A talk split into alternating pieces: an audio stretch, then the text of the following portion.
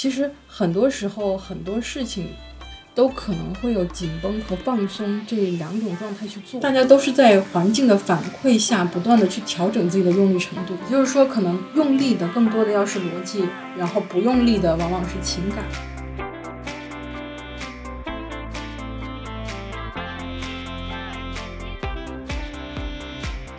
大家好，这里是克莱尔的花园。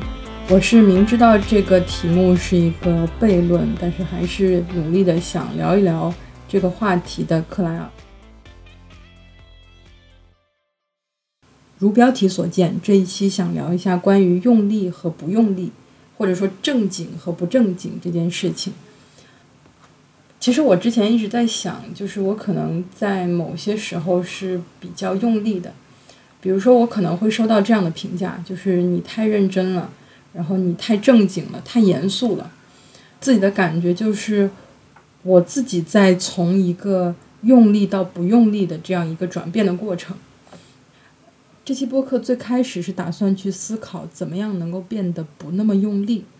但是其实慢慢的我发现这是一个根本无解的问题，因为如果我在认真的去探讨不那么正经，呃不那么用力这件事本身就是一种用力和正经的行为。如果我要做到在这件事上不那么用力，不那么纠结，其实本来就不应该有这样的一期播客。那么，关于用力或者正经，我们首先在讨论之前需要去界定一下什么是所谓的用力，什么是所谓的不用力。呃，那么“用力”这个词在这里可以被我刚才提到的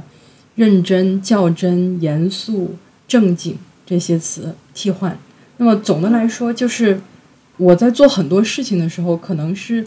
一种比较紧绷的状态，就是好像非要获得某一个答案，然后非要呃达成某一个目的。那么与所谓的用力、正经这个概念相对的来说，就是轻松。这个地方的轻松可能和一般我们说的放松有一些区别，就是它是和紧绷相对应的。比如说紧绷这个状态下，我可能在内心里会有一些不断对抗的力。虽然说外部可能没有表现出来，但是这可能就是造成了为什么，呃，我会看起来太紧绷，然后太用力。其实很多时候很多事情都可能会有紧绷和放松这两种状态去做。嗯，但是这两种状态导致的结果其实是会是截然不同的。虽然我刚才说了这么一大段，但是可能还是对这两个概念的界定不是很清楚。那么，就比如说拿做播客这件事情来举例，最近小宇宙推出了第零期计划，然后我就会看到非常多刚刚开始对播客感兴趣的创作者们，他们可能就是非常随意的。录了那么一期第零期，然后可能时间只会有几分钟，呃，一般来说很少有达到三十分钟或者更长时间段的呃博客的内容。然后我就开始回想之前我做实际意义上的我的第一期节目的时候，我的那个状态是什么样的？就是我。所谓的我很紧绷的这个状态，指的就是我一开始就没有把播客这个事情认为是一个非常随意的事情。我就是我在最开始的时候就已经在考虑播客的封面、播客的音乐的那些版权问题。呃，然后我要以怎么样的一个形式去呈现我的内容？当然，嗯，这呃不断的做下来的这期间肯定会有一些改变，但是总体来说。我觉得我这个风格还是一个，呃，比较延续性的。但是我发现现在就是很多呃新的播客，他们的第零期的状态完全不是像我那个时候这样，他们的感觉就有点像是我随便做做，然后随便玩一玩，没有想要是说一开始就把这件事情做到我能做的最好的那个状态。我自己就开始在想，是不是我在最开始做的时候就太紧绷了，然后，嗯，导致现在可能虽然我非常熟悉这个过程，但是，嗯，可能会欠缺某种比较真实，然后比较随意的一个感觉，就是可能还是会显得太严肃了。这也是我想反思的一个点。然后还有关于紧绷和放松这两个状态，呃，可能就对应着我们对一件事情的努力的程度。嗯，比如说，可能现在大家可能会对，比如说努力，然后奋斗这样的一些概念产生一些质疑，甚至我觉得有时候大家觉得更厉害的是那些看上去非常轻松的达到某件事情的人，比如说看上去不学习但是考试成绩很好的学生，或者看上去并没有认真打扮但是天然去雕饰的美丽，就是。呃，这两个例子都可以说明，就是我们大家更倾向于去喜欢一种轻松的达到事情的感觉。那么这种轻松的状态到底来源于什么呢？呃，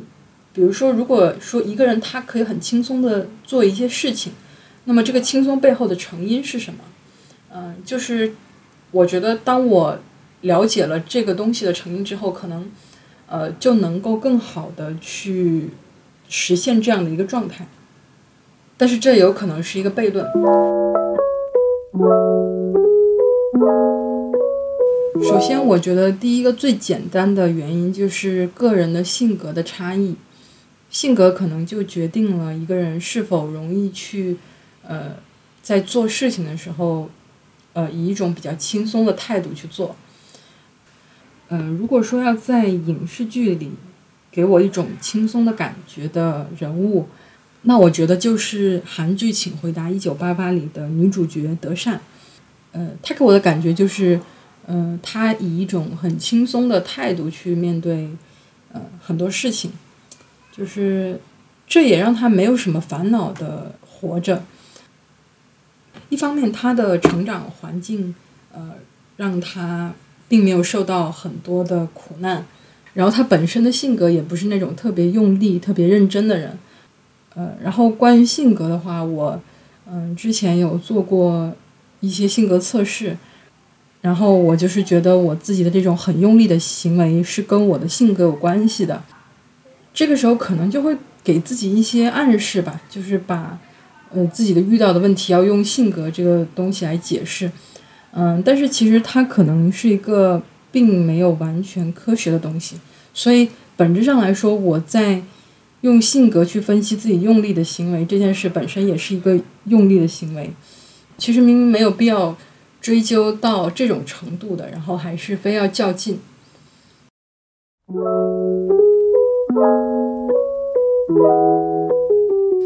第二个就是。自身的能力的限制也会影响人们的底气，然后这个底气就会决定我们在做事的时候是否轻松。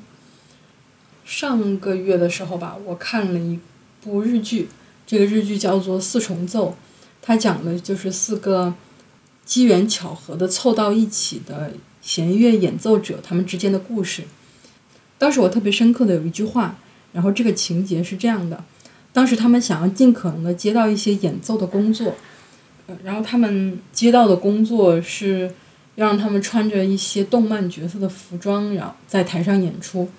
嗯，因为他们其实是一个相对来说比较传统的弦乐的呃乐团嘛，所以他们就不是特别乐意去做这样的一件事情。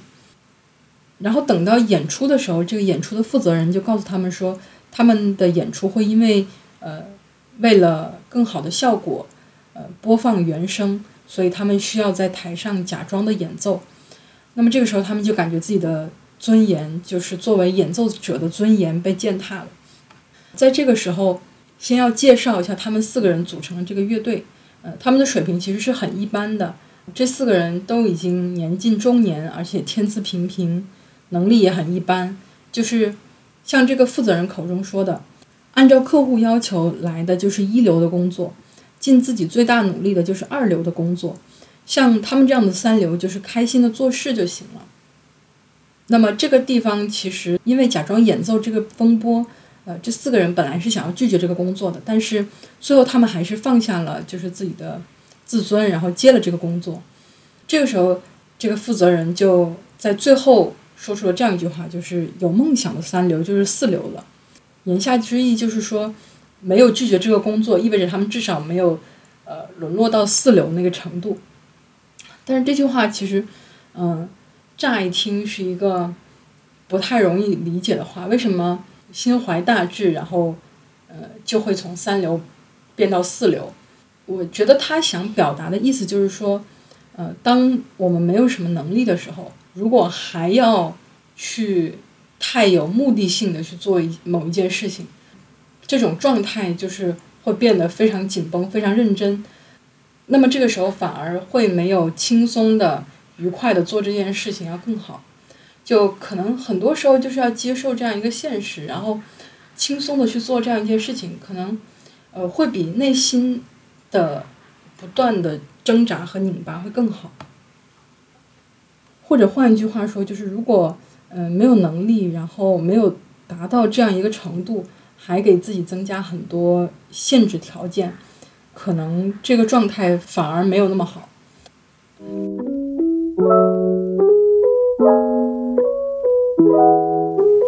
第三点是。当我们不那么在意投入产出比的时候，这个也会比较让人放松。我们在做很多事情的时候，可能都会下意识的去考虑我们投入了多少，然后产出回报会有多少。但是这个时候可能就是导致心态没有那么放松的原因。呃，这个地方又要聊到我前几天刚看完的一个港剧，叫做《叹息桥》。嗯，这个。剧主要讲的就是，呃，几对男女他们之间的一些故事。嗯，这个剧比较有意思的地方就是他用不同的视角，然后来展现这个故事。但是这个不是我要讲的重点，我想要聊一聊的是它的结尾。它的结尾是一个比较开放式的结尾，嗯，讲的就是其中的一对男女的故事。嗯，他们俩是很小就认识，然后直到。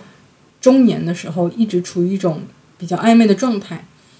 但是最后这个结尾并没有交代，呃，这个女主角会怎样选择，也没有再讲他们之间的故事会进行到哪里。但是，呃，我个人觉得那个结局很妙，呃，这个结局这两方都没有打算去追求某些事情，呃，他们就是要顺其自然的这样一个状态，呃，结尾是这个。女性角色要和这个男性角色，呃，以及他的两个亲戚一起去旅行，之后并没有关于旅行，也没有关于未来他们俩究竟会不会在一起。但是我感觉就是，嗯，好像从他们俩的神情给我的感觉就是，他们，呃，觉得就是顺其自然的发展就好了，这就给我一种比较好的感觉。所以说，在做很多事情的时候，可能放松的状态就意味着一种顺其自然的感觉吧。可能就是依靠着所谓的缘分或者所谓的碰巧，然后再继续让这个故事发展。然后我感觉这种顺其自然，可能更多的会用在情感方面吧。呃，就包括我之前看了一本书，叫做《春宵苦短，少女前进吧》。嗯，这本书其实。我高中的时候就被这个书名吸引了，然后直到很久，我突然嗯看到了这个回忆中的书名，然后再打开看的时候，发现这个故事呃果然没有让我失望。呃，那么这个故事的主体就是讲以一个在大学里面苦苦追求一个学妹的学长的自述，以第一人称讲了他们之间经历的一系列的故事，最后两个人终于嗯正式的相遇，然后。有了进一步的发展，因为男主角其实就是有点像是一个特别紧绷着，然后特别认真的去呃打算认识这个女主角，然后呃追求这个女主角的这样一个角色。他一开始有这样一个想象，就是他遇到女主角的时候，他会跟这个女生说：“我只是偶然经过而已。”但这其实可能是他自己非常努力，然后非常用力的去。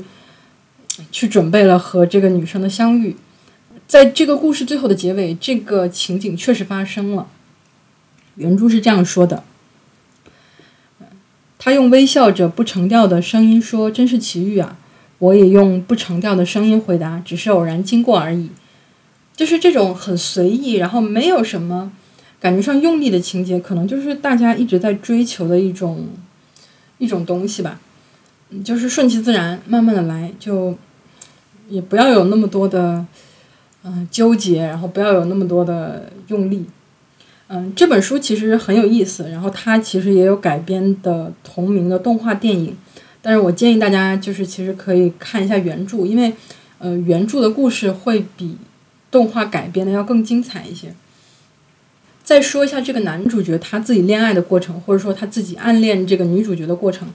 嗯，他其实有非常多的思考，就他可能一开始的时候是非常用力的去追求这个女主角，然后帮女主角。去旧书店找他非常心仪的绘本，然后去各种各样的地方去偶遇这个女主角，而且，嗯，还有后面的一系列在校园里发生的故事。那么经历了这样一整年的暗恋之后，男主角他最后快要放弃的时候，他有这样的一段想法。原著是这样说的：世间有一种恶俗偏见，认为只要上了大学就应该谈恋爱。其实正相反。背负成了大学生就要有男女朋友这种偏见的愚蠢学生，为了保全脸面胡乱奔走，结果只是产生了所有人都有男女朋友这种怪异现象，反而助长了偏见。人应该心平静气地审视自己，我之所以这样，是不是也是因为背负着这种偏见？是不是一面假装清高，一面却沉迷于流行，只是喜欢恋爱而已？喜欢恋爱的少女或许很可爱，但喜欢恋爱的男人却无一例外的被人厌恶。我究竟了解他什么？除了那被我盯得要烧焦的后脑勺，可以说我对他一无所知。但为何如此痴迷于他？理由不明。他是否只是偶然被我吸入心灵的空虚之处，用来填补心灵的空白？这软弱的动机原本就是错误的，需要支持，应该向他下跪认错。在寻求捷径之前，还是擦亮眼睛看看自己的德行吧。应该面壁思过，像不倒翁一样红着脸鼓鼓的不发一言，以这种逆境为踏脚石，才称得上完整的人。然后在这段时间里，他又看到了一个作家的文集，这个文集里有一首诗，诗是这么说的：“我等他人是苦，他人等我更苦。我既无人等，亦无等我之人，孤身一人又如何？”我觉得在这个时期里面，就是我能看到这个男主角，他从呃非常执着于某一件事情，到他逐渐明白，他真正追求这件事情，并不是因为，并不是因为他很喜欢这个女主角，而是可能是因为外界强加了一些观念，然后让他呃做出了这样的行为，然后最后他真正的理解了，就是。其实很多东西没有必要那么去在意，就没有必要那么用力的去做吧。简单来说，就是感觉尽人事听天命，内部的纠结不要那么多。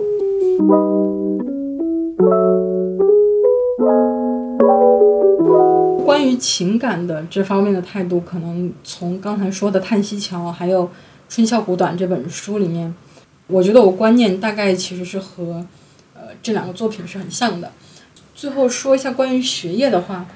嗯，我觉得我在学业上来看，就是我总是觉得我一年不如一年勤奋了，就是一年不如一年的认真用力，然后紧绷了。嗯，我这个时候就在想，这到底是一种因为现实的打击而选择躺平自我保护，还是这只是一个呃我自己明白了生活和工作之间的平衡下做出的选择？呃，一方面来说，可能是我的阈值在不断提高，就是我可能之前觉得很累的事情，现在也觉得没有那么累了，所以这是一个好的进步。但另外一个方面，可能就是我自己也在慢慢的去调整自己对事情的用力的程度。呃，我现在觉得可能在做任何事情，就不管是学业、情感或者其他的任何事情，就可能。大家都是在环境的反馈下不断的去调整自己的用力程度，所以呃要去解答到底是用力还是不用力，或者说到底是要很正经很严肃还是呃放松一些，就可能还是很难解答这样一个问题。但是至少从我的角度来说，就是我觉得放松就意味着内部是比较统一，然后比较协调的。所以说，我们可能之前用来抵消一些呃拧巴的思维的一些精力，就可以呃把它用在其他的事情上，然后可以做更多的事情。而且过度的紧张可能会带来一个反效果，就是当我可能特别在意某些东西的结果的时候，那这个结果可能不如我所愿。很多时候，其实一开始就是要顺从自己的内心吧，自然而然的可能就可以产出一些东西，然后收获一些东西。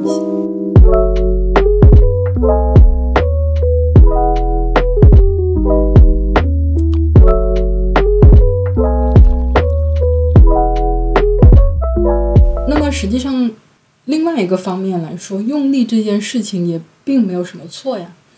嗯，或者说我们认真的、深入的、严肃的去思考某些事情，也不是什么坏事。嗯，比如说，当我们考虑科研或者科学这件事情，它一定是在某一个方向上用力的结果。如果没有对某个题目的深入的挖掘，如果没有用力的去做这个事情，那就不可能得到成果。那这个地方的用力可能和心态上的用力和严肃是两个层面的东西。嗯，这里可能指的更多的是一种方向上的击破。虽然说我可能常常会被评价为太正经了、太严肃了，但是我自己感觉我在很多事情上我的态度是没有那么认真的。这个地方可能比较主要的就是在我吸收一些信息的时候，我之前一度非常喜欢去吸收别人的思想，了解别人的观点，呃，但是这段时间以来，我突然对，呃，播客，然后对，嗯，B 站的知识区，呃，对这些东西我都有点丧失了兴趣，嗯，我不知道这是不是一个好现象，但是我。突然，在一段时间里开始对一些很短的时长的东西，也就是我们通常来说的短视频，产生了一些兴趣。显然，他们并没有严肃的传达某种观点。也就是在这个时候，我觉得自己可能是以一种放松的心态，呃，在互联网上冲浪。但是，另外一个方面，我又。对自己的这种态度产生了一点危机感。呃，我之前第一次下载抖音的时候，然后第一次用这个软件，那天晚上我刷到了很晚。嗯，但是当时我发现，在那样一个软件里，我没有一个视频是我完整的会看完的。也就是说，我的操作始终是在往下刷视频。一方面来说，我们会对随机的东西很感兴趣，所以。所以我一直在期待下一个未知的可能会使我快乐的视频，但是另外一个方面，它给人们带来这样一种感觉，就是你看到的东西不会是你特别喜欢的，或者甚至来说不会是对你特别有用的，但是它整体给人的感觉就是一种很轻松的状态，就是一种不严肃、不认真，然后很随意的状态。我们在那里不需要严肃的思考，然后不需要那么正经的去考虑问题，这就足以让它吸引到非常多的用户。也就是说，大家至少是我真正感兴趣的，并不是这个内容的本身，而是呃这些内容给我的一种没有任何负担、没有思考的压力的感觉。我不需要像听完了某一个播客或者看完了某一个知识类的视频一样。对自己有一个期待，我看完这个视频之后要学会某些东西，它只是给我们一种氛围，这种氛围就是我们不需要干任何事情，我们的脑子不需要动，嗯，不需要变得更正经、更认真、更严肃。我觉得就是这个点可能是值得我们恐慌的。我们在放弃很多枯燥但是有深度的长内容，所以。我对播客的期待可能更多的是因为它的时长很长，它能够用很长的时间去讨论某一个话题，这就是我觉得播客的作用，也是我觉得播客能够延续文字性内容的一个原因。但是播客的时长逐渐缩短之后，嗯，我不知道未来播客是会变得更正经、更严肃、更认真，还是变得更随意、更放松。至少我自己的感觉是我仍然需要回归书本，我仍然需要让自己回归到一个更严肃、更认真，或者说更用力的思考某一个事情的状态上。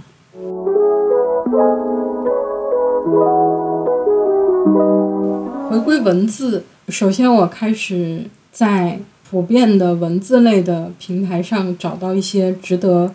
阅读的东西，比如说微博、豆瓣或者知乎。然后我发现我对这些东西没有任何兴趣了。我觉得我在某一段时期还是对他们挺感兴趣的，但是现在可能推荐的过于单一，让我对他们都没有什么兴趣了。我就决定再往前，回到更早的一段时期，可能那个时期是呃公众号在不断的兴起的时期，然后我打开了我关注的公众号列表。我可能关注了有上千个公众号吧，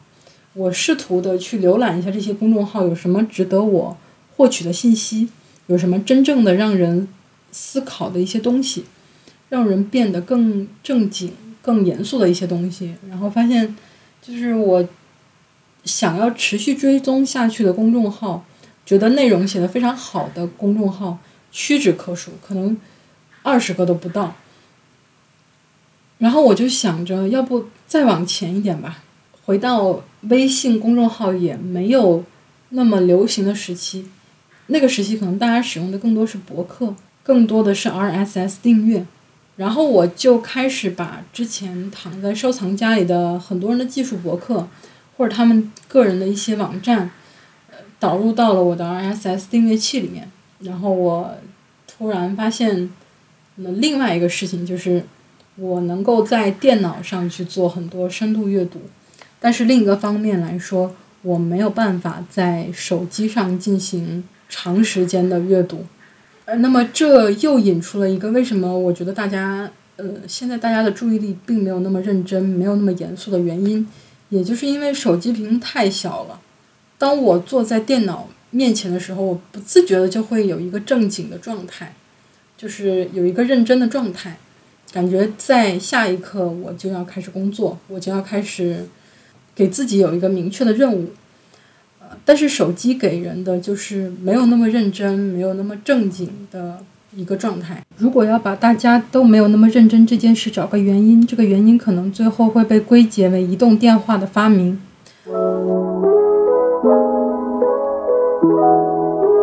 在这期播客里，我谈论了正经和不正经，或者说。严肃和不严肃，或者用力和不用力，或者紧绷和放松。我感觉到，其实我们整体的环境，或者说大部分的人，其实都希望我们没有那么认真，没有那么努力，没有那么紧绷，没有那么多深入的严肃的思考。简单的原因就是，韭菜在这个世界上永远不嫌多。但是另外一个方面，我觉得很多时候，人们不得不因为一些事情而用力，所以这个矛盾或者说这种内心的挣扎，又导致了很多人在这件事情上是非常用力的。我未来到底会成为一个用力的还是不用力的人？我觉得这个东西还是需要分情况来讨论的。总结起来的话，我感觉放松随意，这个应该只是限定在我们自己的心态上。然后用力紧绷，呃，或者说严肃，更多的是限定在解决问题的能力上。也就是说，可能用力的更多的要是逻辑，然后不用力的往往是情感。所以没有办法说我要学会，呃，不那么正经，或者说我要学会不那么用力，抛弃掉我曾经用力的很多东西，抛弃掉我曾经表现的很严肃的某些事情上，呃。我觉得可能这也是我需要去学着平衡这两件事情吧，平衡什么时候该用力，什么时候不该用力。很多时候我就是会看到一边在说自己在摸鱼，然后另外一边又会有很多工作或者学习上的产出。我觉得可能这就是心态上没有那么用力，但是在做事上反而是很用力、很认真的。所以就是不要被他们骗了。反正关于用力和不用力，或者说正经和不正经这个讨论的话，就大概到这儿吧。我是喜欢正经思考问题的克莱尔。这档播客是我自己的人生备忘录，也是我对自己三观的梳理。如果你想对本期提到的话题、书籍还有剧集发表看法，欢迎在评论区留言。那么我们下期再见。